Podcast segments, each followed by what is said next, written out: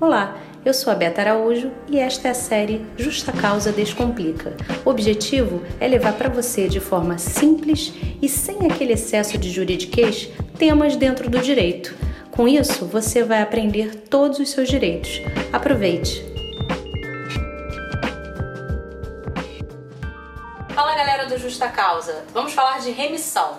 Remissão é um benefício concedido ao preso. Funciona mais ou menos assim: a cada três dias de trabalho, ele tem direito a abater um dia da pena.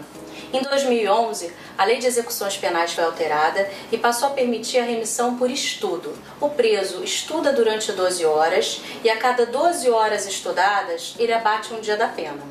É importante lembrar que, quando se trata de estudo, tem um acréscimo de um terço desse benefício quando ele conclui ensino fundamental, ensino médio ou ensino superior enquanto ainda está cumprindo a pena. Esse benefício da remissão por estudo é aplicado a quem está no regime aberto, semiaberto e até no livramento condicional.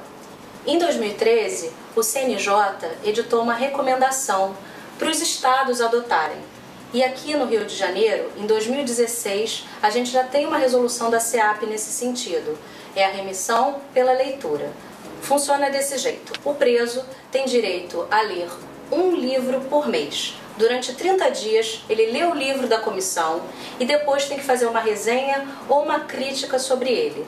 Se ele tirar uma nota igual ou superior a 6, ele abate 4 dias da pena dele.